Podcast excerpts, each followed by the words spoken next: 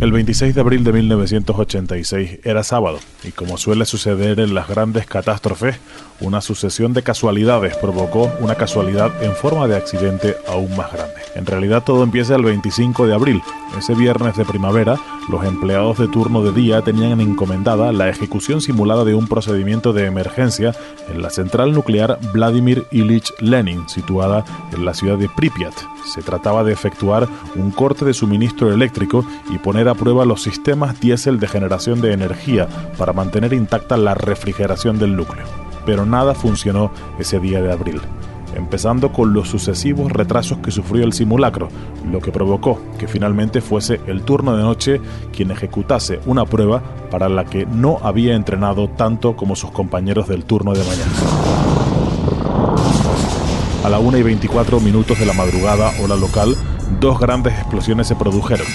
Según algunos expertos, hubo un fallo en el proceso que pone en marcha el sistema automático de seguridad tan solo por dos segundos.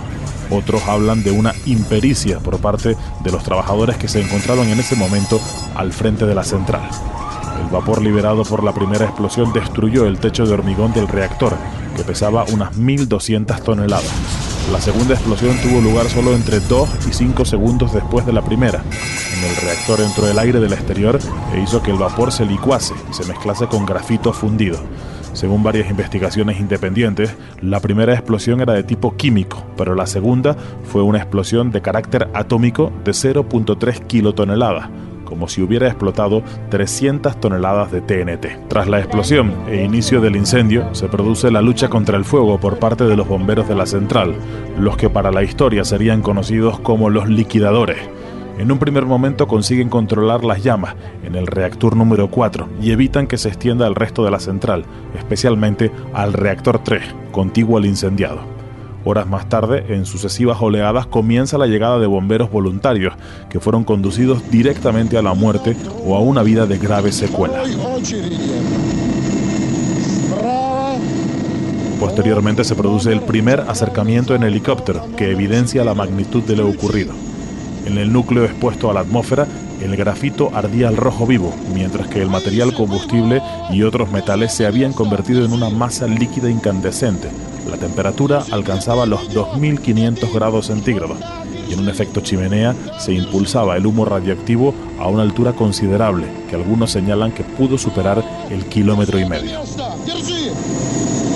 Muchos de los pilotos de los helicópteros que sobrevolaron la central y que arrojaron absorbentes de neutrones, arena, arcilla, plomo y boro, entre otros productos químicos, para contener esa radiación, morirían en las semanas siguientes debido a las altas dosis recibidas, como murieron muchos de los bomberos que trabajaron en los restos del reactor al recibir en segundos dosis de radioactividad potencialmente mortales. Mientras tanto, el viento empujó la columna de humo por toda Europa, llevando material radioactivo a lugares tan distantes de la explosión como Italia, Austria, España o Portugal. No sería hasta pasadas 24 horas cuando se puso en marcha la evacuación de la ciudad de Pripyat, que se encontraba a 3 kilómetros de la central.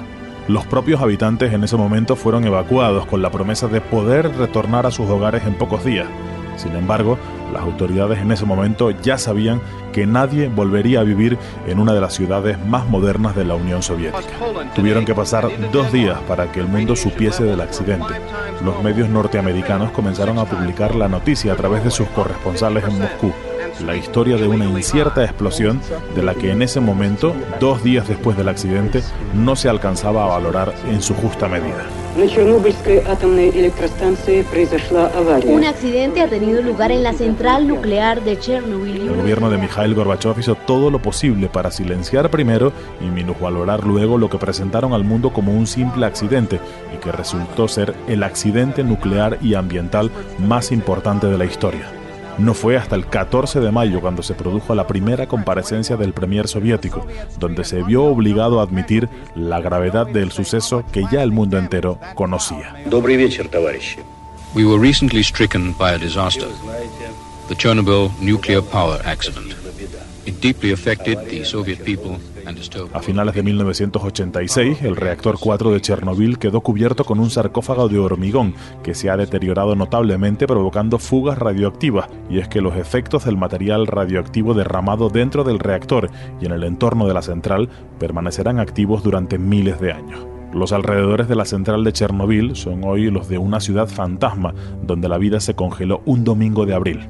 El saqueo posterior se encargó de borrar los últimos vestigios de cotidianidad de una ciudad que se quedó con sus casas, tiendas, colegios y parques vacíos para siempre, cristalizando así la imagen posterior a un holocausto nuclear. Treinta años después ni siquiera hay cifras claras sobre el número de víctimas que provocó el accidente. Los cálculos más pesimistas afirman que hasta 600.000 personas estuvieron sometidas a dosis letales de radioactividad, y unas 200.000 personas habrían sufrido procesos cancerosos como consecuencia de la exposición. Tampoco hay consenso sobre el número de muertes en las personas que participaron en las labores de extinción. 100.000 muertos es la cifra más pesimista, pero sometida a reservas por parte de muchos estudiosos de esta catástrofe. Chernobyl alertó al mundo de los peligros de la energía nuclear, pero fue también el epítome de la ineficiencia estatal soviética, sustanciada en una central nuclear mal construida, y con una gestión de crisis aún peor resuelta. No fue el principio del fin del comunismo soviético, pero sí el prólogo del desmoronamiento de un régimen con idénticos defectos estructurales que el reactor número 4 de la central Vladimir Ilich Lenin. En Madrid, España, Enrique Rodríguez, Blue Radio.